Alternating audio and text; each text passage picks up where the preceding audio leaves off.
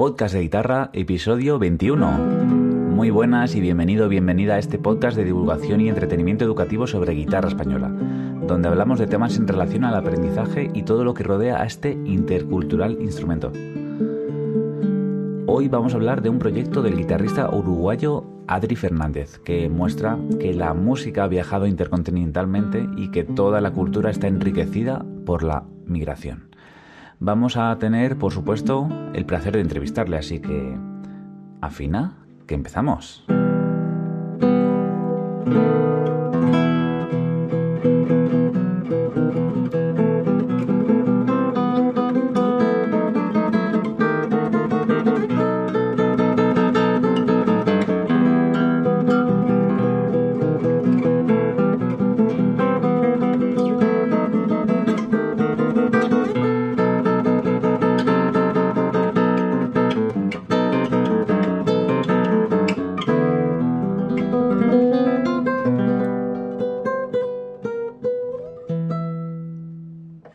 Pues estamos ya aquí con Adri. Hola Adri, ¿qué tal? Buen día, muy bien. Bienvenido al podcast. Gracias, eh, eh, realmente un placer y muchísimas gracias por aceptar eh, la invitación que yo te hice de estar en tu podcast.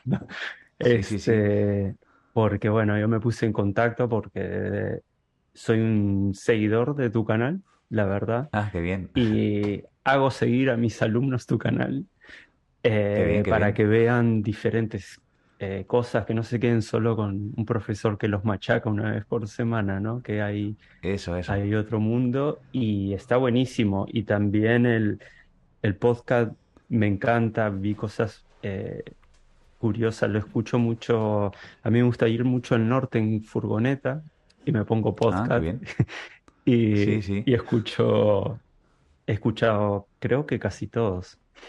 Ah, qué bien, qué bien. Te felicito. Mira, estás en el podcast 21.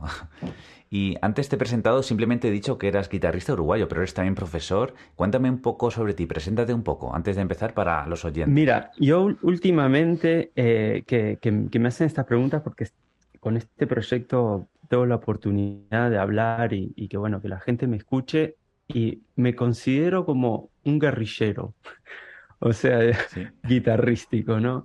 Porque, como bien tú sabes, actualmente no es, no es solo que, ah, yo soy guitarrista y nada más, ¿no?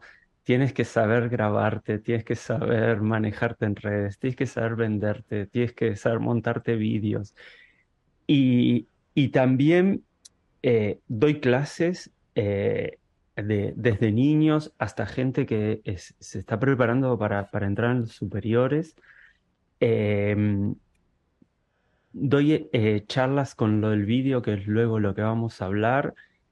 Eh, acompaño a cantantes en hoteles. Eh, me llaman para hacer alguna grabación de eléctrica, de clásico, o sea, sin ser flamenco, que le tengo como un respeto, o sea, máximo. hago como todo lo que se presente en, delante de mí con la guitarra porque es mi trabajo, no es la forma de, pues de vivir que tengo, ¿no? Yo creo que es la forma que tenemos los guitarristas de la actualidad, o la gran mayoría, pues eso, de vivir de este instrumento, que si te empiezas a poner tiquismiquis y decir que no hago una cosa u otra, pues al final pues te quedas sin trabajar. Eh, y está bien todo eso que dices porque al final te crea una, un amplio espectro y, y es algo de, de, lo que se puede aprender mucho, ¿no? De, de, una persona que tiene todo ese bagaje. Ya, Sí, yo es que lo, lo he visto de que mm, lo, lo, fui aprendiendo durante el camino, ¿no? De, de, de, no sé, no tener presupuesto igual para alguien que me grabe, medite, no sé qué, hacerlo yo, o, bueno, la magia de poder tener un ordenador en tu casa y grabarte antes de entrar a un estudio, ¿no? Que es, es magnífico, porque vas, cuando vas al estudio ya tienes todo muy armado. Sí, sí, sí. Y bueno, y se va aprendiendo y, forma parte de, nosotros, ¿no? Y ya está. ¿no? Sí, genial.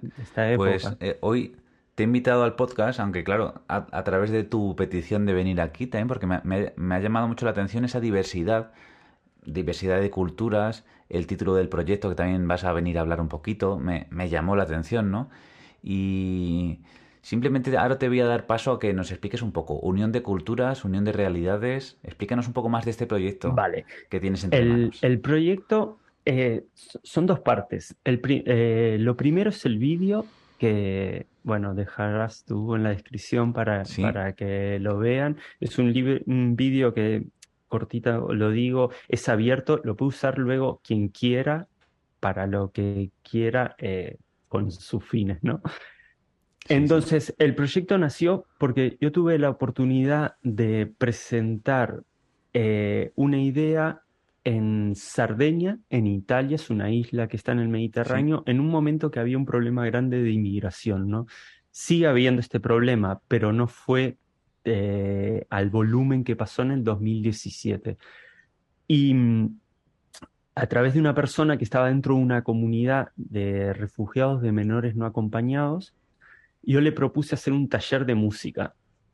Y mm, el taller de música no era enseñarles a tocar, sino era justamente lo que estábamos hablando antes, enseñar a hacer con lo que uno tiene. O sea, no esperar a que venga la discográfica y te ponga en un escenario, ¿no? Una discográfica viene y, como me dijo un amigo que está metido, le echa leña al fuego. El fuego tiene que estar encendido, ¿no?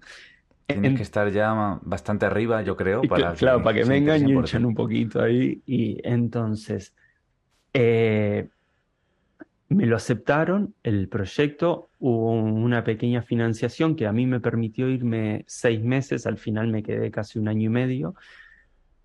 Y era eh, esto mismo, los chicos que estaban interesados eh, en hacer música, si fueran eh, inmigrantes, si fueran de mismo de la isla, no, no, no había un, un tema de, de- de prejuicio con eso, pues enseñarle qué quieres hacer tú y ahí deliberamos. Eso le terminó en un disco que de muy forma amateur hicieron los chicos, cada uno canta una canción, también luego te dejo el enlace porque creo que está en Spotify, no sé si lo han sacado. Voy a dejar ahí enlaces abajo, si estáis viéndolo en YouTube o estáis viéndolo en Spotify en cualquier sitio, aquí abajo, para que Y- luego podáis escuchar todo. Y a partir de ahí, eh, yo tuve una conexión con, muy grande con el, el chico que toca este instrumento, se llama Cora en el, en el vídeo, que es un instrumento también de cuerdas, Sí, de cuerda también. de 21 cuerdas, muy complejo, o sea, y con él, eh, él, él era menor, tenía 17 años en ese momento, tuve un apego muy grande y un entendimiento musical brutal, ¿no? Eh, sin casi, él hablaba mandinga y un poco de inglés, yo hablaba medio inglés, y, pero nos entendíamos brutal con la música, ¿no? Y a partir de ahí eh, fue que yo me empecé en los ensayos con él. Yo tocaba un, no sé, un ritmo brasilero y, y Mohamed se metía como si lo tuviera clarísimo, ¿no? O yo tocaba una, una chacarera en, en- este, de- folclórica argentina y el Sí, tipo sí. lo agarraba y yo siempre supe, ¿no? La historia de la música, pero fue algo que me, me desconectaba porque podíamos estar mucho rato tocando sin entendernos casi nosotros hablando y entendiéndonos musicalmente, ¿no? Sí, Esto fue eso. lo primero que, que a mí me encantó. Luego, eh, bueno, terminando con del vídeo, luego volvemos a Mohamed. Salió un tema muy particular que había muchos chicos que no tenían claro lo de la, lo de el- la, la esclavitud que se realizó de África a- principalmente a Estados Unidos y Latinoamérica, ¿no? Claro, porque estabas en, en Cerdeña, ¿verdad? Y Sí. había ahí, pues, gente que- de la migración de África, ¿no? de África, todos venían en pateras, ¿no? Sí. Entonces, eh, los chicos, las personas que eran más de las costas, sí que sabían, obviamente, pero los que eran como África muy grande, ¿no? Sí. De otros países, ellos pensaban que, que la gente, este, que nosotros llamamos afrodescendientes, los negros americanos que ven como raperos, nacieron ahí porque son de ahí. Y claro, yo les explicaba que no, que era, y los tipos que no, que no, que, que no, que, que dice. Entonces, ¿no? Como estuvimos como con los asistentes sociales viendo documentales, mostrándole cosas. Ellos además se, se, se enojaron mucho más todavía, ¿no? Porque obvio de enterarte de una cosa así, que te, te preguntaban A, a, ti, pero ¿por qué los europeos o ustedes los blancos han hecho esto? Y tú quedas como, hostia, tío, yo no, no, ni idea, ¿no? O sea, no te puedo contestar esto. Y, y a partir de ahí salió el tema Slave, ¿no? Queríamos hacer un, un tema que en verdad él canta el mandinga y lo que está diciendo es como, bueno, que no queremos ser esclavos actualmente, eh, también en las condiciones, bueno, cosas sociales que pasan actualmente en, aquí en Europa y en otros lados, muchísimo, porque no, el tema de la inmigración no es un problema solo de Europa, ¿no? ni de Estados Unidos, pasa en otros países en América, entre países de América, ¿no? O mm. sea, hay problemas graves actualmente y de racismo entre países así, ¿no? O, o en África mismo, ¿no? Que no quieren que vengan más africanos a Sudáfrica, por ejemplo. Bueno, otro, otro tema. Y así fue que yo quise conectar a este chico primero con el candombe de Uruguay, que es un ritmo eh, afro también, ¿no? Entonces, no lo conozco, ¿eh? No lo conoces. No sé si, si, tienes la guitarra y quieres poner algún ejemplo en algún momento. es solo de percusión. Después, si ah, querés, lo, ponemos. Pero es, un ritmo que eh, lo hacen tres instrumentos de percusión y que ah, tiene una clave clásica que hace. Vale, eh, se te han silenciado las, las palmas por el, silenciador de Zoom. Vale, pero. Eso se te ha escuchado la primera. vale, perdón. Hace una, una clave que es un, un patrón rítmico que sobre eso se, se, se se van sumando las percusiones, ¿no? Sí, yo creo que en el, en el vídeo de Slave tienes... Eh, bueno, ahí justo aparece eso, ¿verdad? Eso que a mí me suena como cubano realmente. Claro. esa parte. ahora llegamos. Los tambores que aparecen son, eh, son de candombe que son de Uruguay, en verdad. Son, son unos tres instrumentos que, que no es que alguien diseñó instrumentos, sino que eran los clásicos donde metían la hierba mate que le ah. pusieron algo arriba y servía para tocar. y hay uno más agudo, uno medio y uno muy grave, ¿no? Sí.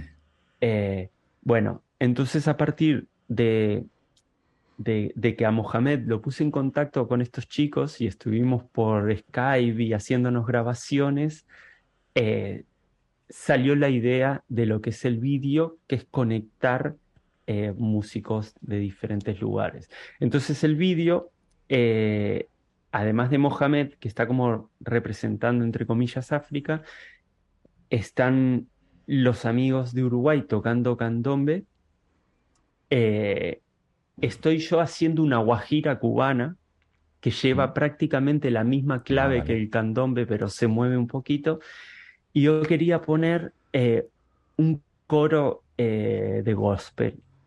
Entonces el coro de gospel no quería un coro profesional, sino que aquí en Barcelona estuve buscando en, lugares eh, que trataran con la música mm, temas sociales y encontré este coro de, que se llama el Coro de Donas de Barcelona, que no es profesional, pero está muy entregado a, a causas sociales y ellos grabaron el, lo que venía a ser el coro representando esta magnitud que es Estados Unidos, ¿no? Norteamérica, mejor que Estados Unidos.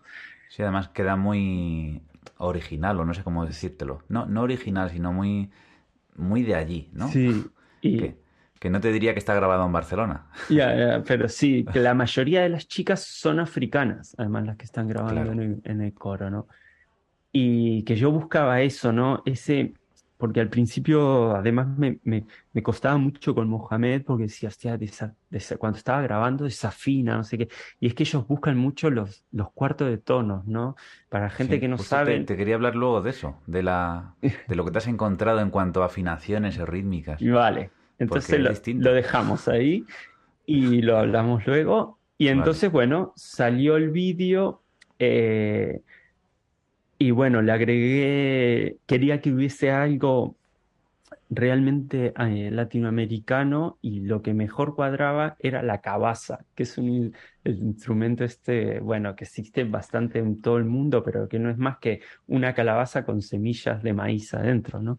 Sí, sí, sí. Y, y bueno, eso se juntó, se, eh, lo edité, hicimos la animación con, con una amiga animadora y con el fin de este, ¿no? De que el, la inmigración es cultura, ¿no? O sea, la gente viaja con sus mochilas, con, con su comida, sus ritos, su, sus costumbres y obviamente su música. Exactamente, se enriquece todo. No sé dónde grabaste el vídeo, pero me recuerda mucho al barrio de Lavapiés en Madrid.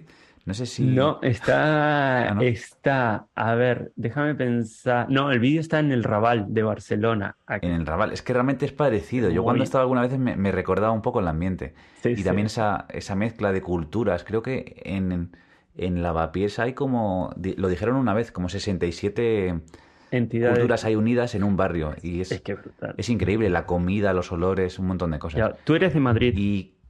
Sí, sí, sí. Sí, yo, yo eh, una cosa que nos pasa mucho, bueno, yo como que vine de, América, ¿no? Estamos como bastante desconectados, ¿no? De, o sea, Europa está siempre en el centro, ¿no? Entonces yo la primera vez que vine acá y me sumergí en, en, un, en un barrio como este y veía gente hablándome en sueco, el otro en ah. italiano, el otro que te pasaba hablando en africano era como no sabías para dónde mirar, ¿no? Una cosa, un choque cultural muy, muy, muy fuerte y bonito, ¿no? Obviamente. Sí, a mí me pasó eso cuando estuve en Tel Aviv, en Israel, que vi ahí un choque, para mí era mucho más de lo, de lo habitual, ¿no? Y eso también me hizo tambalear un poco pues mis creencias y muchas cosas y, crecer, ¿no? También por eso me parece interesante este proyecto, ¿no? Porque te hace ver eso, ¿no? Esa, eh, esa mezcla que al final es que se crea algo súper homogéneo, ¿no? Y parece que estáis... Porque es que realmente es lo mismo. O sea, es...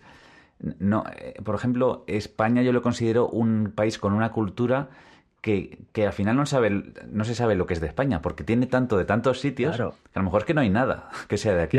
Es que justamente o todo. la segunda parte del proyecto, que son estas charlas que estoy dando, hablan esto que tú estás comentando, ¿no? Y que nosotros vemos las culturas como una unidad, ¿no? el tango, el tango es argentino, es de Uruguay, ¿no? Y no, no, no, o aquí España, el flamenco, ¿no? Qué puro, que no sé qué. Pero claro, obviamente aquí está la cuna de eso, ¿no? O sea, y, están los maestros y, y, este, y, y, el toque, si no estás aquí, es muy difícil lograrlo, ¿no?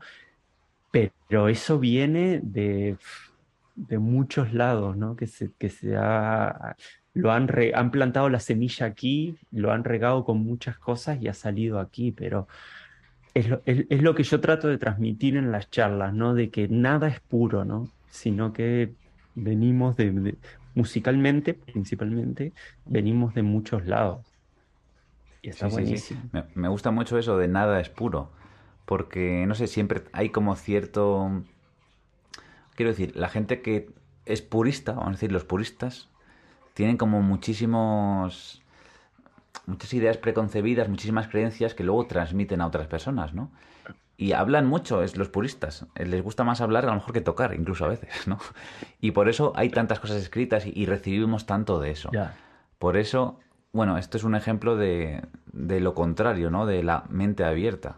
Sí, yo es que lo, tengo muy claro, ¿no? Es un mensaje que me encanta darlo, me encanta darlo a cuando toco y me encanta darlo a, mis alumnos. O sea, es algo que tengo claro que, que, que es una forma de que también eso pase al, a la persona, al alumno como persona cuando son pequeños o adolescentes, ¿no? Que te está formando en ideologías de decir como que el mundo está súper conectado, ¿no? Que no, y que, mm, no sé, hay que estar consciente y más en, en, estos momentos, en todos los momentos, ¿no? Pero ahora estamos en un momento de que están sucediendo cosas que parece que no, pero claro, tenemos una guerra cerca, eh, problemas que, que, van a venir de, de, consumismo, o sea, están pasando muchas cosas como que, ah, bueno, no pasa nada y comenzaron las clases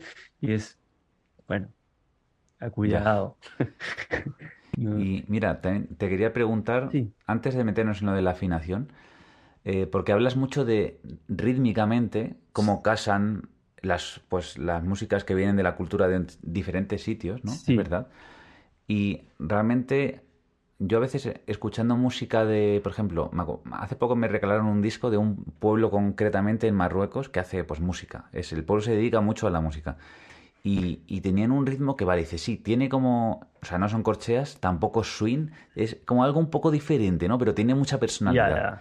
Eh, y eh, eso cómo se casa entre uno y otro, porque claro, puedes tener las, las, partes, el pulso igual, pero el, es que no sé cómo llamarlo, el swing. Sí, el swing, sí. sí. Eh, pues a mí me costó, me costó muchísimo y no sé si lo he logrado, ¿no? O sea, sí que aprendí de eso y me quedo eh, con, con, con, lo que mejor, mm, un poco repetitivo, lo que se me ha quedado dentro, ¿no? Yo mirando tus vídeos y algunas cosas que, que les recomiendo, yo les paso mucho a, los alumnos, los atabalo con cosas. Hay, hay un vídeo, tú, tú, marcas mucho lo del ritmo, ¿no? Lo por ejemplo, y en el flamenco, ¿no? O sea, sí. las notas de flamenco, si tú no tienes el rollito de flamenco, claro. eso suena, no suena, ¿no? Y, y entonces, claro, lo primero, a mí me pasó, principalmente con Mohamed y había otro chico que era percusionista, era mi estructura este, occidental de poner, a ver, esto es un 6x8, es un, 2x, ¿no? Como ahí todos los títulos que vas teniendo, esto es una semicorchea, como... no. El, me, me, pasó una cosa que, por ejemplo, ellos, nosotros un 3x4, ¿no? Eh, lo acentuamos como un, dos, tres, un. Ellos acentuaban un, dos, tres, un, dos, tres. Y eso lo marcaban con el pie. Claro, yo trataba de agarrar eso y decía, tío, a ver.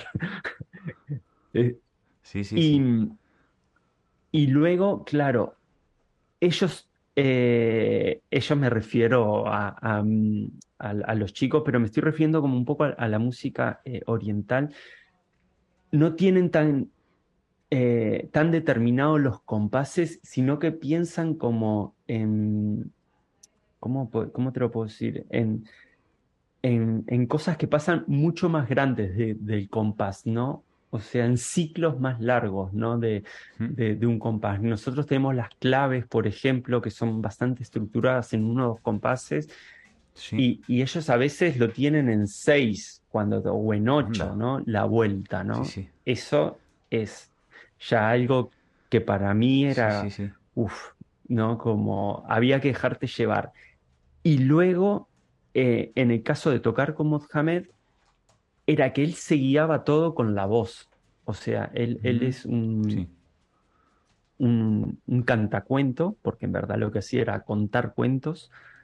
Y, y, entonces todo dependía del cuento y de su y de la poesía que estaba diciendo, que era lo que le estaba dando la métrica, ¿no?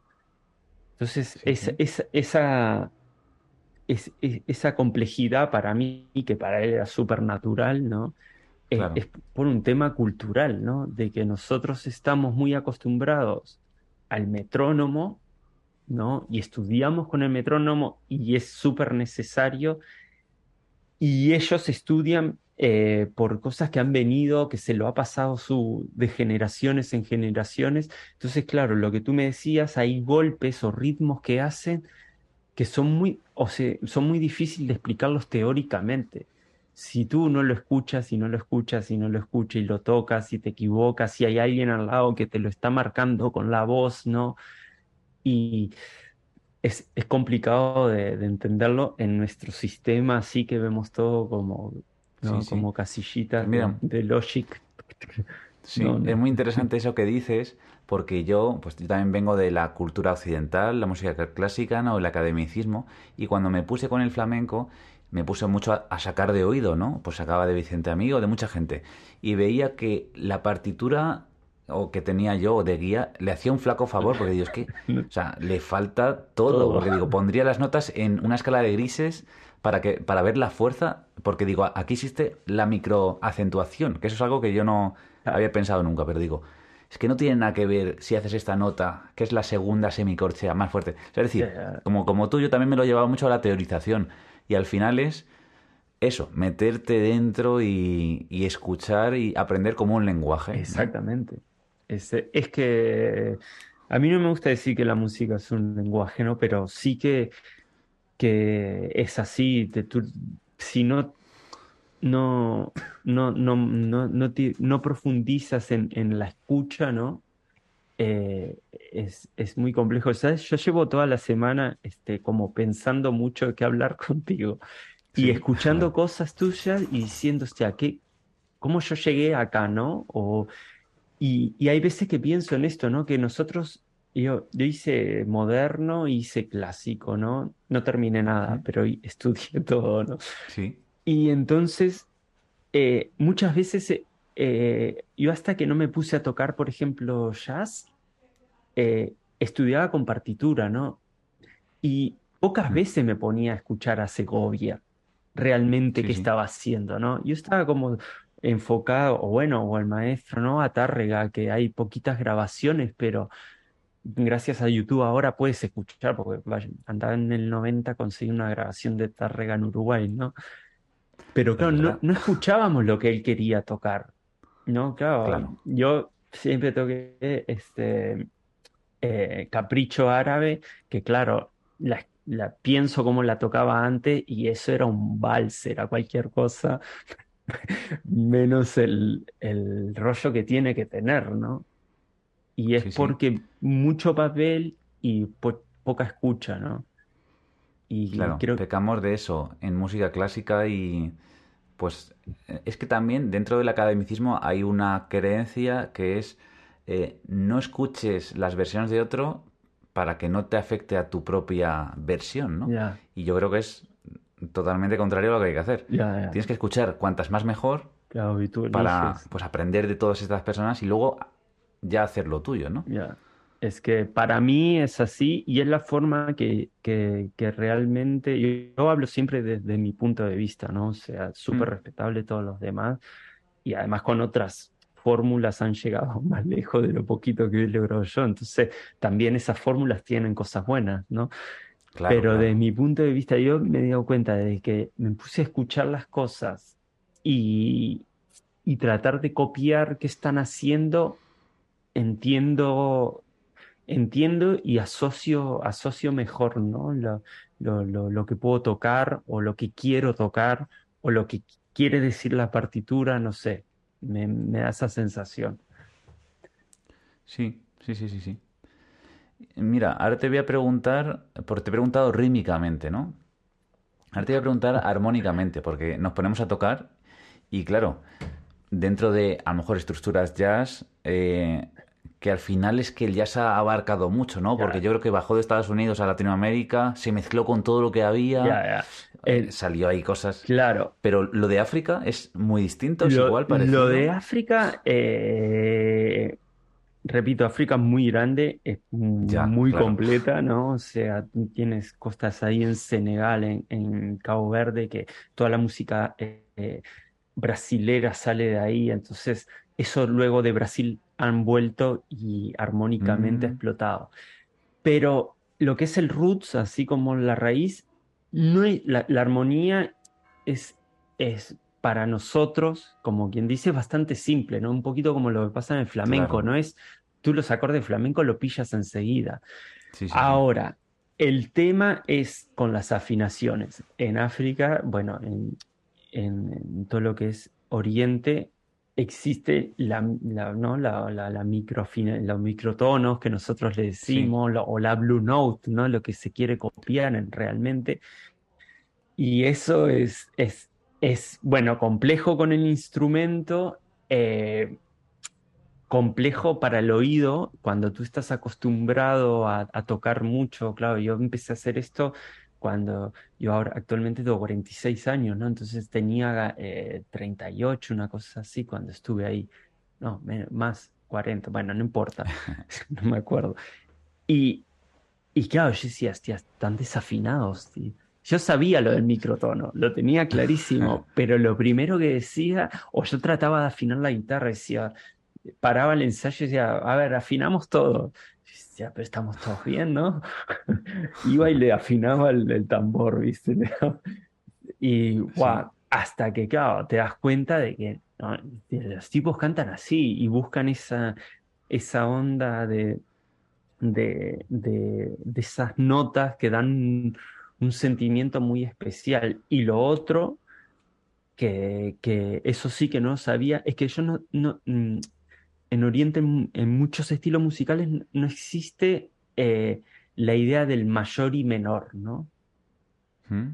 No, no, pasa por otro lado, ¿no? La, este, la escala es una, es el cora, el cora, eh, tú no puedes cambiar las notas del cora, ¿no? afinan como un poco como en dórico, y él ahí, según se va mayor, se va menor, y yo decía, wait, ¿qué, estás haciendo? Este, este, y te volaba la cabeza porque, porque era muy difícil, ¿no? Entonces, claro, es una concepción de, de bueno, vamos a hacer un sharabi, te decía, que era como un tema muy pasional, ¿no? Entonces, y eso era una cosa que, bueno, que al final descubrí que era medio mixolidio, ¿no? Qué interesante, sí. Y todo tratamos de, llevarlo al razonamiento nuestro con, con lo que sabemos, ¿no? Y claro, a lo mejor está mezclando, pues eso, como dices, dórico y mixolidio, pero porque está yendo mucho a sexta mayor y sexta menor. Exactamente. Pero es que a veces para arriba lo hace distinto que para abajo, ¿no? Y tiene sus melodías grabadas.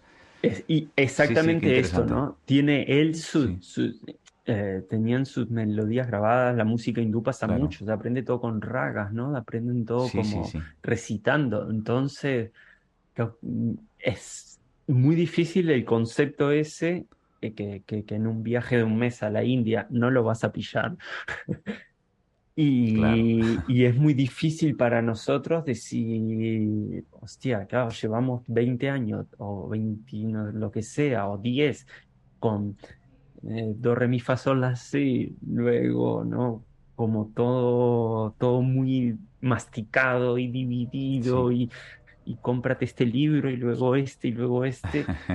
y quedas, claro, viene alguien que te da así los modos por donde quiere y lo, y lo más bonito y lo que yo trataba de, de, aprender y que luego lo veo en vídeos de gente explicándolo, ¿no? En vídeos antiguos, es la sensación que te puede dar un modo, ¿no?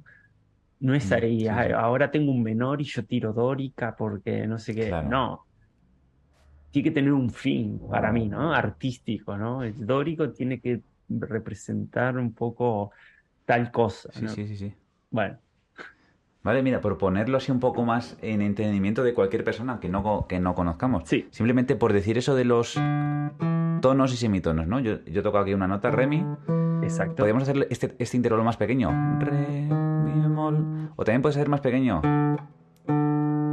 Exacto. No sé, es, eso era menos que un cuarto de tono, pero algo así. Algo así. Entonces tú, al yo lo que he hecho ha sido estirar un poquito la guitarra, por lo que estáis escuchando esto solo. Eh, al hacer melodías, eh, en el instrumento este de cuerdas que has mencionado, que no me acuerdo, pero era el es parecido a Cora. El Cora. El Cora no, el Cora tiene bastante fijo la afinación. Eso se hace mucho ah, con la voz y se ah, hace mucho con todos los instrumentos que hay, eh, que, que ahora no me acuerdo los nombres, que si los ves son un traste que tienen una o dos cuerdas en la música africana. Sí, sí, sí. Y, sí, y claro, ellos no, no tienen trastes. ¿no? Sí, y además no tienen trastes. ¿no? Ah, vale, vale. Y hay muchos, claro, hay muchos guitarristas eh, africanos que tocan con eléctrica o tocan principalmente con eléctrica y le sacan los trastes. Ah, Entonces, claro, ellos van buscando eh, esas notas que para nosotros Claro. es súper difícil porque tienes que ir eh, eh, tirando la cuerda para abajo, ¿no? Haciendo bendings, em, ¿cómo se Sí, sí, sí. Eh, esti- estiramientos. Y, y es muy difícil, ¿no? Y el, proble- el problema, no, lo, lo- lo buenísimo era con la voz, ¿no? Que, que era una Claro. cosa que yo decía, hostia, está desafinando, pero muchísimo, ¿no? O sea, que las primeras veces yo iba a Logic porque grabábamos el ensayo y le trataba de poner autotune, ¿no? Y moverle ahí el pitch No, no, un no. poco, ¿no? Y el, y el Sí. tipo me quedaba diciendo, Mister, what, what do you? Sí, Era sí. muy gracioso. Hasta que, bueno, te vas acostumbrando. Eh, yo lo que pasó en uno de los temas, que luego también te lo paso, no, no en este, en el disco de él, yo acomodé, yo dije, vale, ¿cuál es el tono cuando tú vas a cantar? Y entonces yo afiné como un poco la guitarra eh, a, a ese tono, ¿no? Claro, o a lo mejor hacerle los acordes más vacíos, ¿no? De solo con quintas o no sé. Ah, claro, ocurre. también, a mí a eso no se También, me ocurrió. Ah, Tarde. pues mira, ahora por ir haciendo así como una recta final, Claro. ¿no? Te quería preguntar esto, ¿cuál ha sido tu mayor aprendizaje de este proyecto? El, el, Aunque habrá varios, pero eh, eh, mu- musicalmente hablando, eh, me, creo que hay dos grandes. Uno que me abrió los ojos de, de la importancia de África, que ya la sabemos, pero que fue como, ¿no? un choque fuerte, ¿no? De decir, hostia, es que aquí está todo, ¿no? Sí, Y, y lo segundo, al mismo nivel, el ritmo. O sea, si no estás pillado del ritmo, si tú puedes tocar todas las notas, todo perfecto, pero si el, el ritmo este que hablamos al principio, este ritmo como corazón, ¿no? Este ritmo que, que es lo que le, le da el estilo, no, te- Claro. no va a sonar nada, ¿no? No va a sonar ni recuerdos Sí, de la sí. Alhambra, ni, ni un estándar de jazz, ni un tango, ni un bolero, ni una rumba. sí.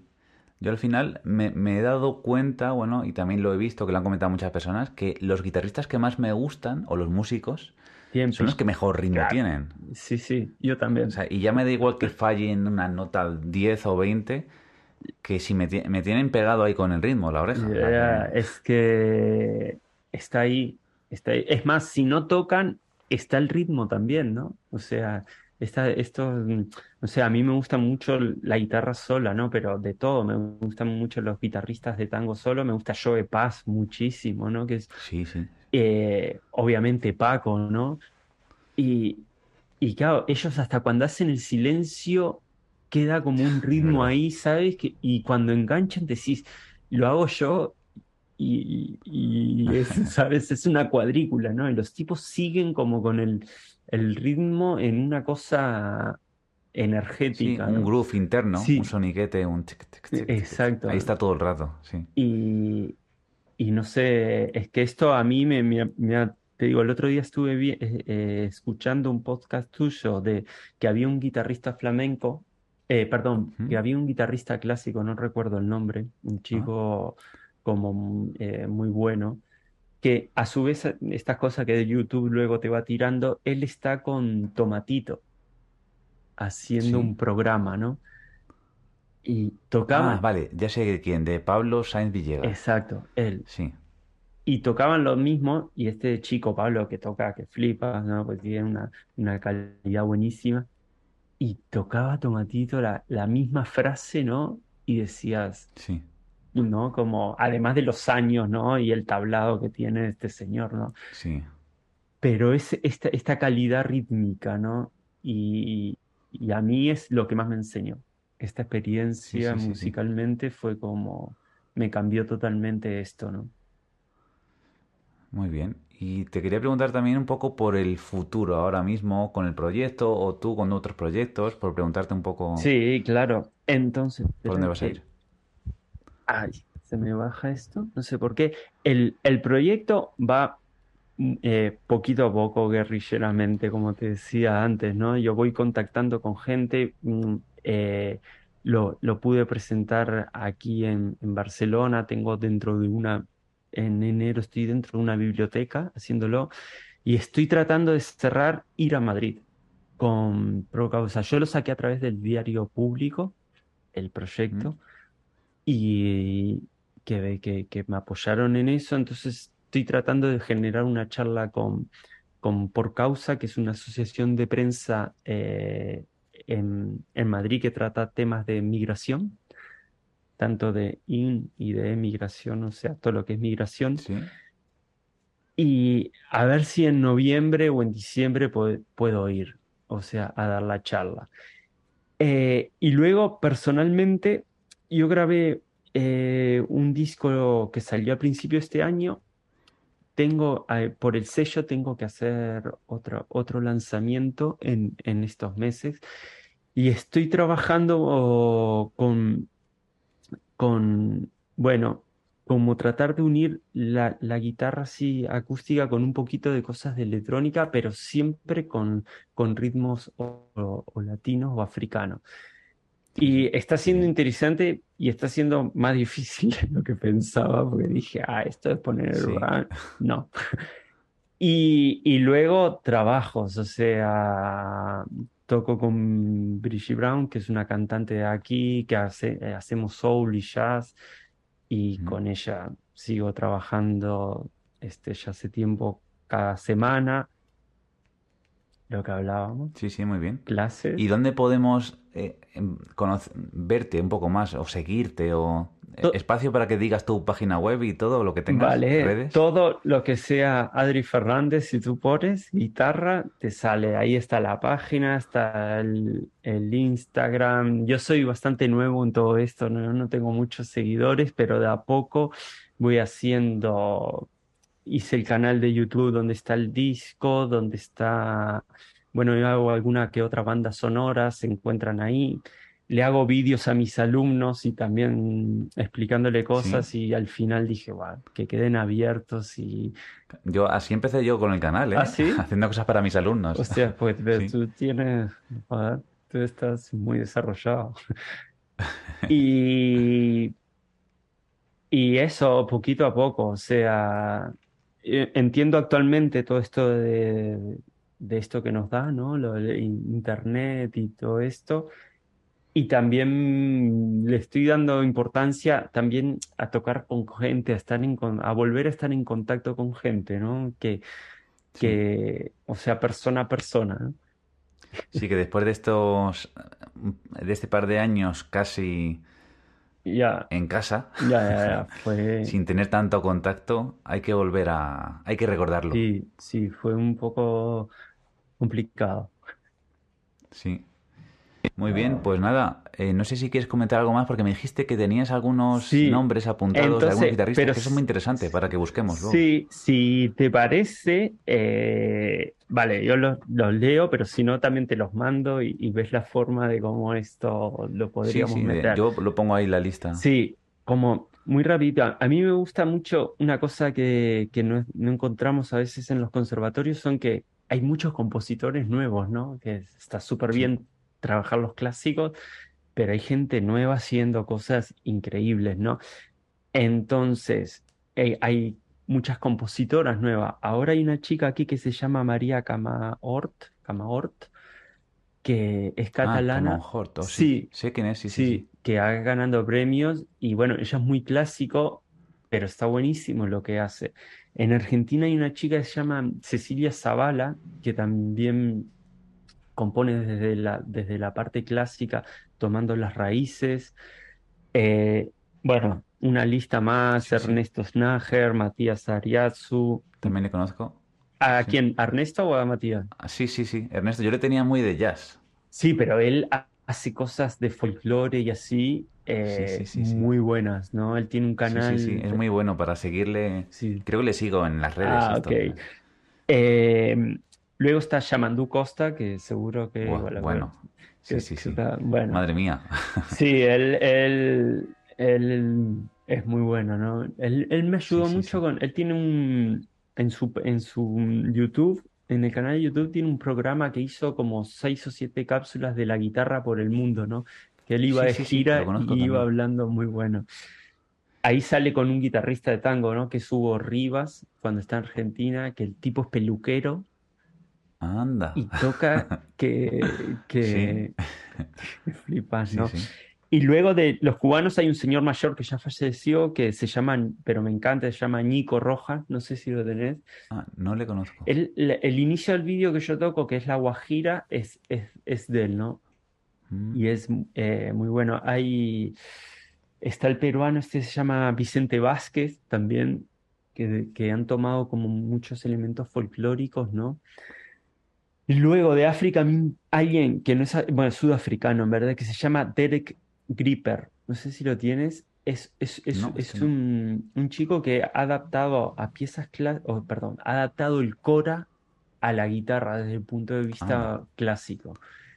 Y es muy, muy, muy, muy bueno también para entender cómo funciona un poco el instrumento. Y él explica mucho esto de los ritmos, de los microtonos.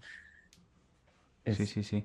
Pues qué interesante, porque así se quedan tareas pendientes para que busquéis todos y y, bueno, os voy a dejar abajo los nombres, pero para que busquéis cómo suenan, lo que hacen y, también que busquéis a Adri y que le sigáis. Gracias. Pues. Y, nada más, un placer haberte tenido por aquí en este episodio. Hemos hablado un montón de cosas, ha habido un montón de así de, notas interesantes. Y, nada, simplemente ahora para despedirme voy a decir lo que suelo decir siempre. Y esto ha sido todo por hoy. Entonces, te digo esto, toca mucho y equivócate. Sigue tocando y comete errores. Continúa y empieza de cero si es necesario, porque lo importante, lo bonito, es el camino que recorres.